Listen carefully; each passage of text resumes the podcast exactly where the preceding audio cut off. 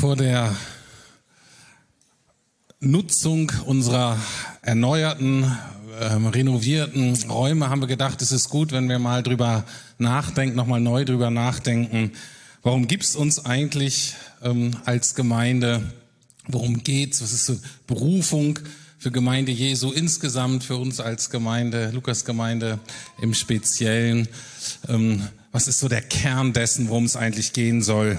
Dass wir das nicht aus den Augen verlieren, neben all dem, was sonst noch irgendwie wichtig ist im Leben. Und die erste Predigt in der Reihe fing damit an, dass wir natürlich ein Haus Gottes sein sollen. Letzte Woche habe ich unsere Gemeinde mit einem Krankenhaus verglichen und heute möchte ich uns bewusst machen, dass Gemeinde Jesu immer auch ein Haus des Gebetes sein soll, ein Haus des Gebetes. Und das möchte ich deutlich machen anhand von drei verschiedenen Bibeltexten. Und ähm, meine Thesen heute Morgen sind, dass wir werden ein Haus des Gebetes, wenn wir akzeptieren, erstens, dass wir beten lernen können und auch lernen müssen. Zweitens, dass Gebetsenttäuschungen dazugehören. Und drittens, dass wir Gottes Gegenwart nicht verzwecken oder instrumentalisieren dürfen. Diese drei Punkte sind mir für heute wichtig. Zum Gebet könnte man noch 32 andere Punkte nennen, aber diese dreimal für heute. Und ich fange an mit dem sehr einfachen, aber sehr grundlegenden und wichtigen Punkt. Gebet kann und muss man lernen. Und zwar lesen wir mal in Lukas 11 den ersten Vers das mitbekannteste Gebet wahrscheinlich der Christenheit ist ja das Vaterunser und das tritt so an zwei Stellen in der, im Neuen Testament auf, in Matthäus und in Lukas. Und hier gucken wir uns mal im Lukas-Evangelium an und schauen, was da vorangegangen ist.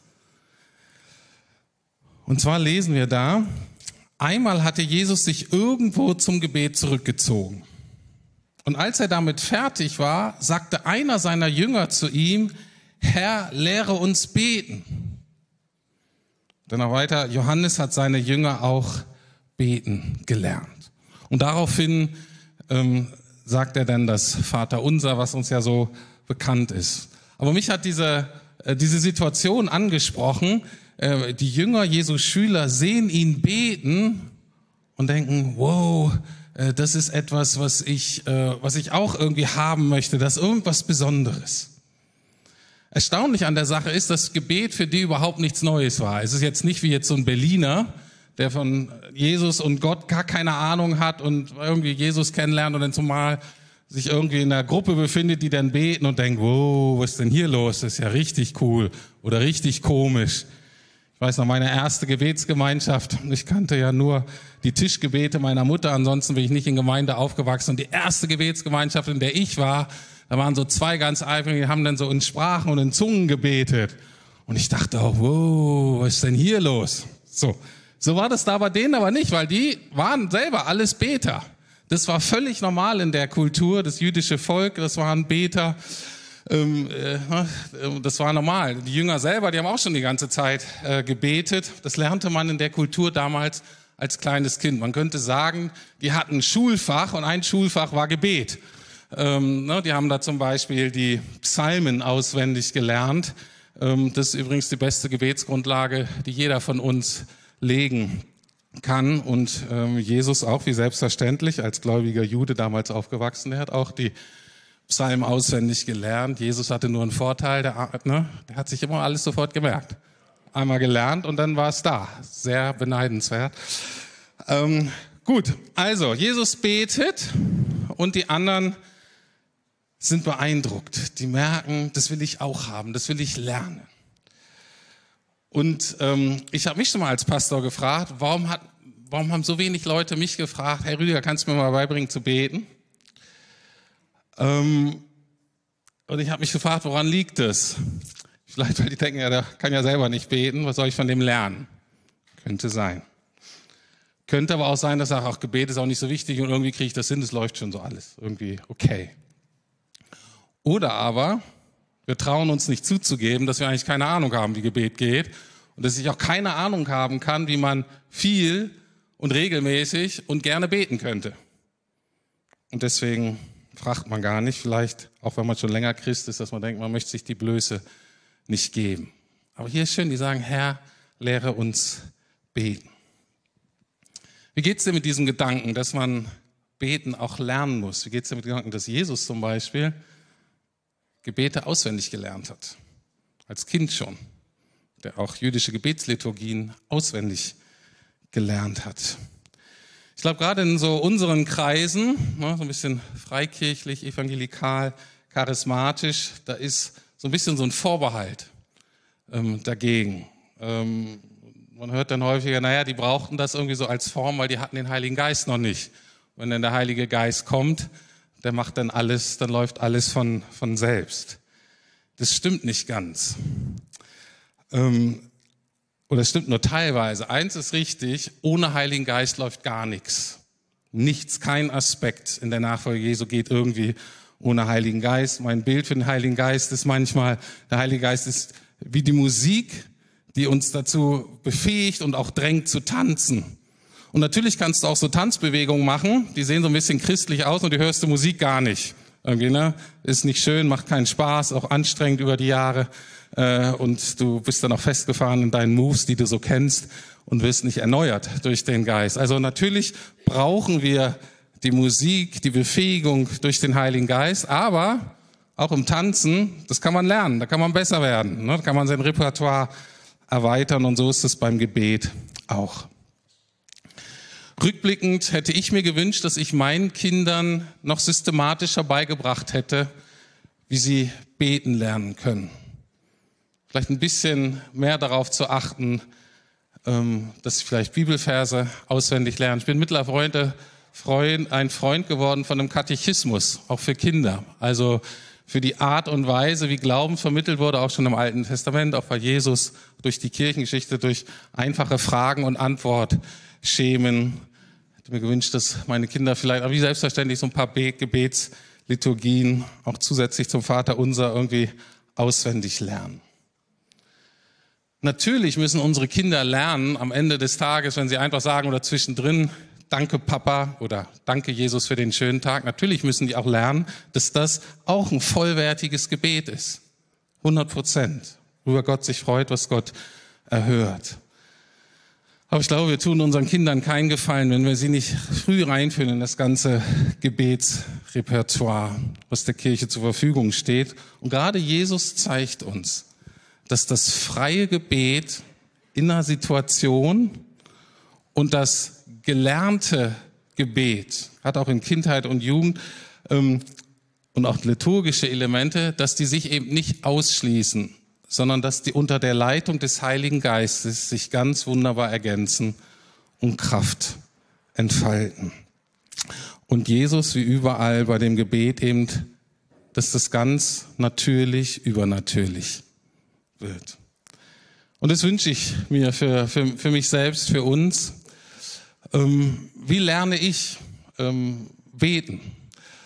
Ähm, ich würde sagen, so mittlerweile lese ich ungefähr alle zwei Jahre ein Buch über das Gebet. In den ersten Jahr, fünf Jahren, als ich Christ wurde, habe ich wahrscheinlich ein bis zwei Bücher pro Jahr gelesen. Also ich habe jetzt in meinem Leben mindestens 20 Bücher über Gebet gelesen und studiert und versucht zu praktizieren. Und da sollte man doch meinen, jetzt reicht's ja mal.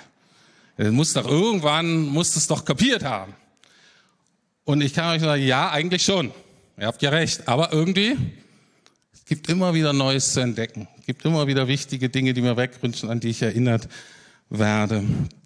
Und von daher auch von euch, zu euch herzliche Einladung, weiter zu lernen. Zum Beispiel auch in unserer Kleingruppe Spezial zum Gebet. Vor ein paar Jahren habe ich in einem Kurs nebenbei gelernt, mehr auf die Stimme Gottes, auf das direkte Reden Gottes zu hören. Eben genau die Ergänzung zu dem liturgischen Auswendiglernen. Ähm, und das hat mich total ähm, weitergebracht und hat so ein bisschen die Gabe der Prophetie, die auch in mir so schlummerte, hat die so entfacht äh, und ähm, das war total wichtig. Aber auch da merke ich, jetzt in den letzten Jahren habe ich das so ein bisschen schleifen lassen, war irgendwie abgelenkt, war irgendwie nicht Schwerpunkt und dann werde ich auch so ein bisschen rostig da drin und dann merke ich, ja, ich muss, ich muss das wieder ein bisschen mehr trainieren. Und ähm, wir hatten jetzt ja die Gebetswoche und ein Highlight für mich sind da immer die prophetischen Eindrücke, die kommen. Die nehme ich immer sehr ernst. Ähm, die werden ja auch aufgeschrieben, die schreibe ich mir dann auch immer auf und gucke, wie sie so reinpassen, lasse sie manchmal liegen und dann gucke ich sie mir wieder an. Ähm, und ähm, schön ist natürlich, wenn man selber ermutigende Eindrücke hat. Habe ich auch zwei bekommen und es war richtig schön letzte Woche. Ähm, sehr cool. Ähm, was ich aber auch total gerne mag, wenn so Bilder da sind, die sich wie so ein roter Faden durch die Jahre ziehen, so wo verschiedene Leute äh, so ein Bild nehmen oder ein Thema nehmen, was dann über Jahre so entwickelt wird. Ähm, und wo man so meint, okay, das ist der Heilige Geist, der uns anscheinend was sagen will, weil er die unterschiedlichsten Leute die auch nichts voneinander wissen und ganz unabhängig voneinander immer wieder ein ähnliches Thema äh, aufgreifen und erinnern. Und eins ist zum Beispiel ähm, eins, was seit Jahren kommt in den verschiedenen Aspekten, wo sich so nach und nach so ein Bild zusammenbaut. Ähm, es hat mit dem Licht zu tun und ähm, was hier durch uns wirken soll. Und ich mittlerweile ähm, das so interpretiere, dass Jesus uns wirklich ähm, daran erinnern möchte, dass an dieses Bild aus dem Neuen Testament, dass Gemeinde Jesu so die Stadt auf dem Berg ist, die leuchtet und wir unser Licht nicht unter den Scheffel stellen sollen und dass wir eine, auch eine Stadt sind, so eine Art Gegenkultur in der entstehenden Stadt, in Berlin, wo auch die Fragen des Lebens gestellt werden dürfen, aber eben anders beantwortet werden als außerhalb der Gemeinde. Und dieses Bild des Lichtes, wo das Licht hinstrahlt, ähm, wen das Licht erreicht, ähm, was das mit Gott zu tun hat. Ähm, das hat sich so in den letzten Jahren auf so ganz wunderbare Weise ähm, entwickelt und es ermutigt mich dann auch genau in diesem Sinne Gemeinde zu bauen und dann auch inhaltlich Schwerpunkte zu setzen und sagen, okay, wenn wir das sein wollen, wenn das unsere Berufung ist, was bedeutet das? Nur so mal als Beispiel auch in diesem ganzen ähm, Bereich des Prophetischen hinzuhören, auszuwerten, miteinander drüber zu beten und ernst zu nehmen, was der Herr uns da sagt. Ich habe in dieser Gemeinde zum Beispiel auch was über Anbetung gelernt, in diesem Sinne von, was man hier so Lobpreis nennt. Ähm, das war mir sonst nicht so vertraut. Ähm, ich bin so zu Glauben gekommen, eher in so Gemeinden, wo so die Bibel und das Wort und die rechte Lehre, so das war so wichtig und alles drumherum war so ein bisschen emotionaler Firlefanz äh, und äh, war nicht so ganz ernst genommen. Äh, hinzu kam noch, dass ich so als junger Erwachsener so dazugekommen bin und das Wichtigste als junger Erwachsener für mich war, dass ich cool war. Ja, und natürlich wollte ich auch im Gottesdienst cool sein und dann so ähm, dieses ähm, vielleicht so Hände heben oder dieses verzückte ähm, Gesicht nach oben irgendwie emotional, vielleicht noch mit Tränen und so, das war mir alles völlig fremd äh, passt auch überhaupt nicht zu meiner Persönlichkeit. Ähm, ich fand es auch irgendwie so zu weiblich für mich. Also konnte ich erstmal nicht so viel mit anfangen. Ähm, genau, und ähm, von wem ich zum Beispiel gelernt habe, ist Henning Rietz, kennt ihr ja, hier unser, einer unserer Lobpreisleiter, und zwar im folgenden Aspekt. Was mir aufgefallen ist, ähm, also Henning ist ein guter Musiker, ne, bei mir ist auch so, ich kann keine Noten, ich habe nie ein Instrument gelernt, bin Sportler, ne, kann, kann nicht singen, weiß nicht, wie das geht. Aber was bei Henning mich beeindruckt, ist nicht, dass er eben gut Klavier spielen kann, musikalisch ist und so, sondern dass er sich manchmal im Lobpreis so richtig reinkniet. Dass er so richtig aus ganzem Herzen schreit. Und nicht nur aus ganzem Herzen, sondern aus voller Kehle. Und ich habe ihn mir angeguckt, ein paar Mal, habe gedacht, okay, entweder spinnt der, übertreibt der, ne, so diese Rampensau, oder ich habe gesagt, da ist mehr dahinter. Und dann ist mir aufgefallen, zum Beispiel, wenn ich Sport mache, dann knie ich mich auch voll rein. Dann bin ich nicht der Coole, dann gebe ich alles. Und ich habe gesehen, okay, und Henning auch, der gibt alles. Und mir ist dann bewusst geworden, wenn ich das im Sport mache, dann verdient Jesus das auch, wenn ich das im Lobpreis manchmal mache. Und ich dann einfach aus voller Kehle singe. Nicht schön, aber laut. Und das habe ich gelernt. Und ich hoffe, euch nervt es nicht. Ich weiß, Jesus freut es. Und mich befreit das auch und öffnet Segensströme in meiner Seele, die vorher blockiert waren.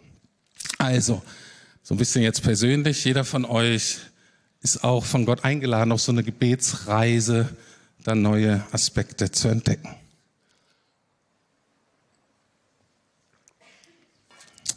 Zweiter Punkt. Wir werden ein Haus des Gebetes, wenn wir akzeptieren, dass Gebetsenttäuschungen dazugehören.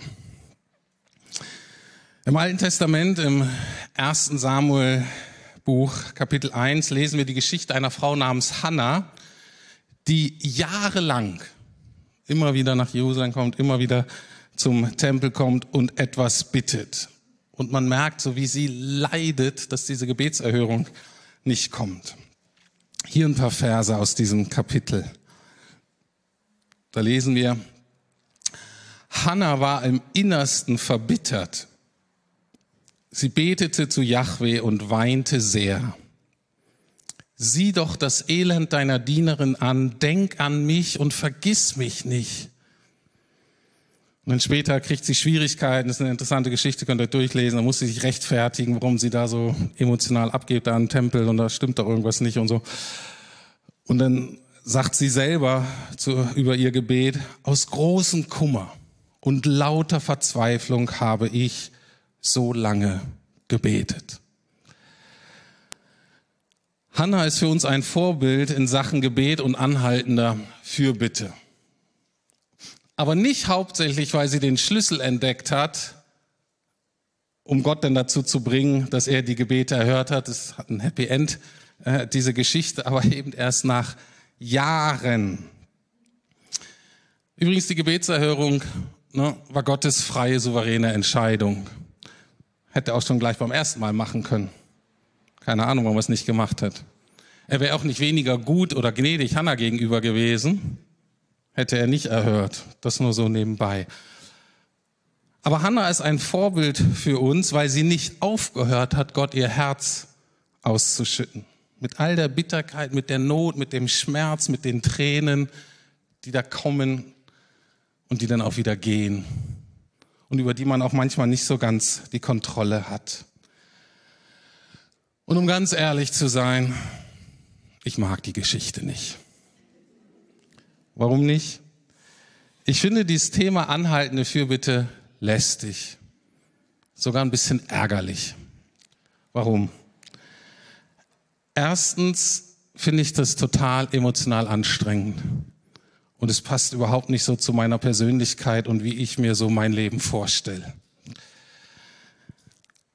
Und zweitens ist es auch intellektuell, theologisch anstrengend und irgendwie unbefriedigend.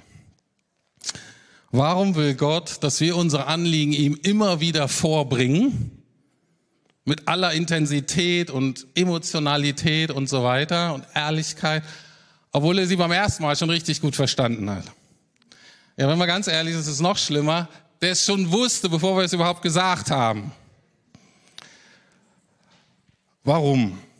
Ähm, ich weiß es ehrlich gesagt nicht so genau. Ich könnte jetzt so ein bisschen ähm, spekulieren, gibt vielleicht auch ein paar Gründe. Aber ähm, ich möchte den Punkt mal erfahrungstheologisch ähm, erklären. Ich weiß nur eins. Dass Menschen, die trotz großer Gebetsenttäuschungen an Gott festgehalten haben, weiter ihr Herz vor Gott ausschützen, sagt, ich wende mich an niemand anders, an keinen Menschen, nicht an meine Ersatzdroge, ich wende mich weiter an dich, Herr Jesus, die haben etwas, was ich auch haben will und was wir als Lukas-Gemeinde ganz dringend brauchen. Das sind mindestens drei Sachen, die sind demütig, die sind dankbar und die sind ganz zentral wichtig für unsere Gemeinschaft. Möchte ich kurz erklären. Diese anhaltende Fürbitte macht demütig. Für uns ist es anscheinend gefährlich, von Gott gesegnet zu werden, ohne länger dafür gebetet zu haben. Das ist ganz komisch, ich merke das auch bei mir. Ich werde stolz. Wir werden dann so ein bisschen wie verwöhnte, ähm, wie verwöhnte religiöse Gören, äh, die so rumlaufen und irgendwie denken, ja, ja, ich bin ja auch schon ganz gut und Gott hat ja auch nichts anderes zu tun im Himmel, als mich zu segnen und meine Gebete zu erhören. Und es tut uns nicht gut. Es tut uns auch nicht gut, wenn wir so als die Gemeinde sind, wo was passiert und Gott wirkt und wir irgendwie cool sind. Es tut uns nicht gut. Es macht uns stolz und Stolz ist geistlich ein Killer. Dürfen wir nicht auf die leichte Schulter nehmen. Und zur Demut, die für uns so wichtig ist, gehören, gehört Enttäuschung und Geduld. Und ich kann euch nur sagen, ich wünschte, es wäre anders. Und ich habe mittlerweile akzeptiert, dass wir wahrscheinlich verkorkster sind, als wir ahnen. Und dass Gott diesen Weg wählen muss, um uns demütig zu machen. Ich bin mir ganz sicher, er würde andere Wege wählen, wenn sie auch zum Ziel kommen würden. Das ist der erste Punkt. Gebetsenttäuschung, wenn wir dranbleiben, die machen uns demütig. Das zweite ist, wir werden dadurch dankbar. Beter werden dankbar für kleine Dinge. Warum? Leute, die viel und regelmäßig beten, die bekommen ein Gefühl dafür, wie Gott da ist im Alltag, wie er sich kümmert um die kleinen Dinge, wie er gegenwärtig ist in, in, in, in Bereichen und in Themen, wo wir denken, das ist ja, warum sollte Gott sich drum kümmern? Anhaltende Beter bekommen ein Gefühl dafür und dann entsteht ein ganz großes Paradox. Große Beter freuen sich über kleine Dinge im Alltag. Es sind die großen Beter, die ganz besonders dankbar sind, wenn irgendwas Nettes, Kleines passiert und ich so denke, naja gut, ist ganz nett, aber warum sollte ich mich freuen? Und ich denke, ja, warum sollte ich mich nicht freuen? Freude ist doch mit das Schönste. Eine Dankbarkeit Jesus gegenüber zu Gott äh, kultivieren ist das Beste, was uns passieren kann. Und das entwickeln diese großen Beter. Und diese Dankbarkeit für kleine Dinge, für die Gegenwart Gottes in unserem Alltag, die ist so wichtig für uns. Gerade in dieser Zeit, die so stressig ist, wo überall Überforderung und Herausforderung lauert, wo wir immer denken, es muss höher, schneller, weiter. Und da brauchen wir diese Dankbarkeit. Und das können wir lernen von diesen großen Betern. Und Fürbitter entdecken auch folgendes Geheimnis. Mit Menschen, für die wir beten, sind wir auf besondere Weise verbunden. Es ist total schwierig, jemanden zu hassen, für den du jeden Tag betest. Nimm dir mal jemanden, den du echt nicht magst und entscheide dich mal einen Monat lang, den jeden Tag zu segnen. Und am Ende wirst du erschreckend feststellen, dass du denkst, oh, ich hoffe echt, dem geht's gut und dem passiert was Gutes im Leben. Gebet ist die Grundlage und Erneuerung unserer Gemeinschaft. Gebet ist auch wirklich die Grundlage für unser Motto der Gemeinde Beziehung tut gut. Ohne Gebet sind es leere Worte, weil ich nicht wirklich eng verbunden bin mit denen, die mir Gott hier zur Seite stellt.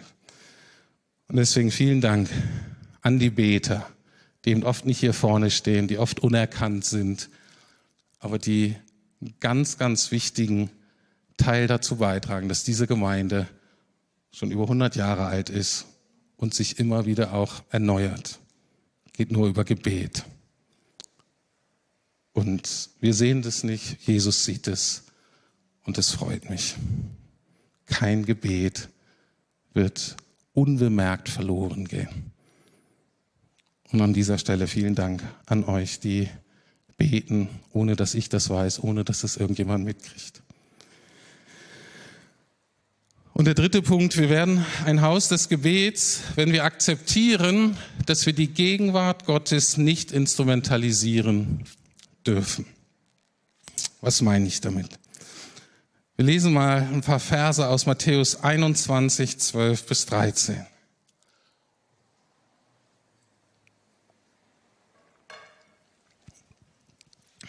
Jesus ging in den Tempel und fing an, die Händler und die Leute, die bei ihnen kauften, hinauszujagen.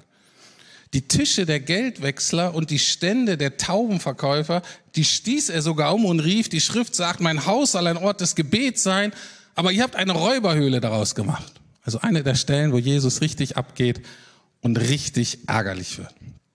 Ist natürlich jetzt so die Frage, okay, was war jetzt so schlimm daran, auf dem Tempelgebäude, äh, Tempelgelände Geld zu wechseln oder Tauben zu verkaufen? War ja nicht im Allerheiligsten, aber auf dem Gelände da. Was war daran so schlimm? Zum Beispiel diese Opfertiere, wie Tauben. Ne, Tauben war so das kleinste erlaubte Opfer für so einfache arme Menschen, die sich kein größeres Tier leisten konnten. Ne? Die konnten dann Tauben opfern.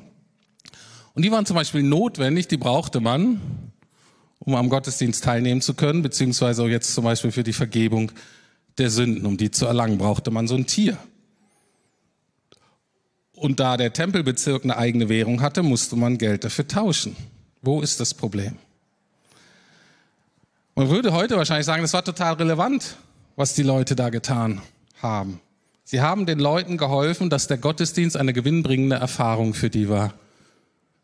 Die haben dazu beigetragen, dass die Schwelle zur Teilnahme am Gottesdienst so gesenkt wurde, dass alle daran teilnehmen konnten. Was ist falsch daran, wenn wir versuchen, dass unsere Gottesdienste thematisch und von der Form irgendwie relevant sind, wenn wir versuchen, die Schwellen und Hürden zur Teilnahme am Gottesdienst möglich niedrig zu halten? Was ist falsch daran? Eigentlich auch nichts. Aber aus meiner Sicht weist dieser Text auf eine ganz, ganz große Gefahr hin, auf eine Falle, in der wir als westliche Kirche reihenweise und wir als Lukasgemeinde auch immer mal wieder so richtig rein tappen. Der Text erinnert uns daran, dass der Gottesdienst, dass die Anbetung Gottes, die darf nicht verzweckt werden, die darf nicht instrumentalisiert werden. Gott soll angebetet werden. Damals im Tempel, hier heute immer, wenn wir zusammenkommen. Gott soll die Ehre bekommen die ihm als Gott und Schöpfer gebührt. Ob wir was davon haben, ob das für mich relevant ist, ist erstmal völlig egal. Ist nicht mal zweitrangig, viert- oder fünftrangig. Deswegen heißt das Ding auch Gottesdienst. Und zwar in dem Sinne, dass wir Gott dienen und nicht umgekehrt. Der Text erinnert uns meines Erachtens daran, dass ein Gottesdienst nicht darum geht, dass wir relevant sind, sondern dass das Leben von Menschen verändert wird. Und paradoxerweise geschieht das eben nur dann, wenn es sich nicht um mich dreht. Wenn ich nicht darum kreise, wie es mir gerade geht oder ob meine Probleme jetzt hier heute Morgen gerade gelöst werden. Paradoxerweise ist die Einladung von Gottesdienst, von Gemeinde, dass ich mich selbst eben rausnehme aus dem Zentrum meines Lebens und Jesus reinstelle ins Zentrum meines Lebens. Und dass es erstmal nur um ihn geht. Und dann erleben wir das Wunder, dass wie nebenbei ich verändert werde. Dass ich wie nebenbei gesegnet werde. Dass ich wie nebenbei ein Glück schmecke, was ich sonst nirgends finden kann. Ich möchte das, was ich ausdrücken möchte, mal ähm, mit einem Zitat verdeutlichen. Tim Keller sagt Folgendes. Für religiöse Menschen ist Gott nützlich, für Christen ist er wunderschön. Was meint es? Und in uns allen steckt ein religiöser Mensch. Religiöse Menschen wollen Gott benutzen, damit er ihnen hilft, ihre eigenen Ziele zu erreichen. Zum Beispiel, ich kann Gott benutzen, damit ich eine nette Frau kennenlerne und eine Familie gründen kann, weil ohne Gott kriege ich das nicht hin. Das ist Religion. Nachfolger Jesu wollen Gott dienen, weil sie ihn lieben und weil sie begeistert von ihm sind. Und das hat dann große, wunderbare Auswirkungen. Deswegen die Frage an dich und an mich heute Morgen, bist du schon Nachfolger oder bist du noch religiös? Ich möchte den Punkt, weil der so ein bisschen komisch vielleicht ist für manche und sagen, Mensch, was will der hier eigentlich mir erklären? Ähm, mir ist das zum ersten Mal begegnet und da habe ich es noch nicht ganz verstanden.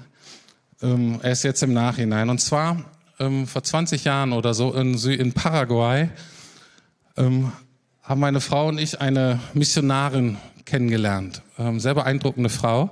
Und die hat uns erzählt, wie sie zum Glauben gekommen ist, wie sie sich bekehrt hat. Und da war sie so als junge Erwachsene und sie hatte so gemerkt, ähm, Jesus hat so, kam so in ihr Leben und sie hat so gemerkt, sie will Jesus so ihr Leben geben, sie will sich so bekehren. Das war jetzt so dran, der Schritt. Und dann in der Gemeinde, mit der, mit der sie irgendwie Kontakt hatte, da gab es eine Evangelisationswoche. Das machte man so, ne? Man lud irgendeinen feurigen Prediger ein und irgendeine Blaskapelle oder irgendwas und dann eine Woche so Evangelium. Äh, und sie ging hin am ersten Abend und wollte sich bekehren, war irgendwie vorbereitet und da war so ein toller Prediger und er hat so richtig toll gepredigt und sie merkte, nee, heute Abend kann ich mich irgendwie nicht bekehren. Und sie ist jeden Abend hingegangen und die Abende wurden besser, der Prediger, der wurde noch feuriger äh, und noch relevanter und, und, und die Musik war toll, es waren tolle Gottesdienste und eine tolle Atmosphäre und sie konnte sich nicht bekehren. Und irgendwann fing sie an zu beten und war richtig betröppelt und war richtig traurig. Ich sag, Mensch, Jesus, ich möchte mich doch bekehren, will dir mein Leben geben. Warum kann ich denn nicht? Und dann ging sie hin zum letzten Abend, ich weiß nicht mehr den Grund. Ähm, der tolle Prediger und die tolle Band konnten nicht.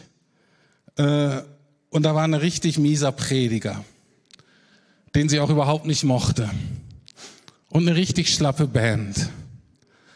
Und ein richtig trockener Gottesdienst. Und da wusste sie, das ist der Abend, an dem ich mein Leben Jesus geben möchte. Warum? Warum musste es der Abend sein? Es musste der Abend sein, weil sie mit diesem Schritt wirklich nur Jesus allein ihre Dankbarkeit und Liebe ausdrücken wollte.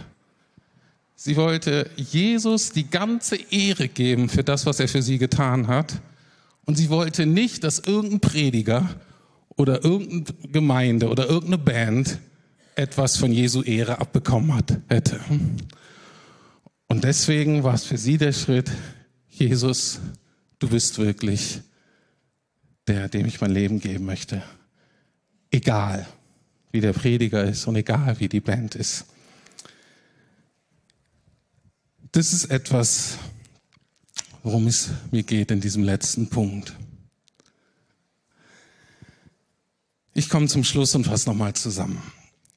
Ähm, wir hatten ja vor ein paar Wochen die Beerdigung von Peter Hass, jahrelanger Leiter dieser Gemeinde. Und auf seiner Beerdigung sagte jemand über ihn, Peter konnte so schön beten.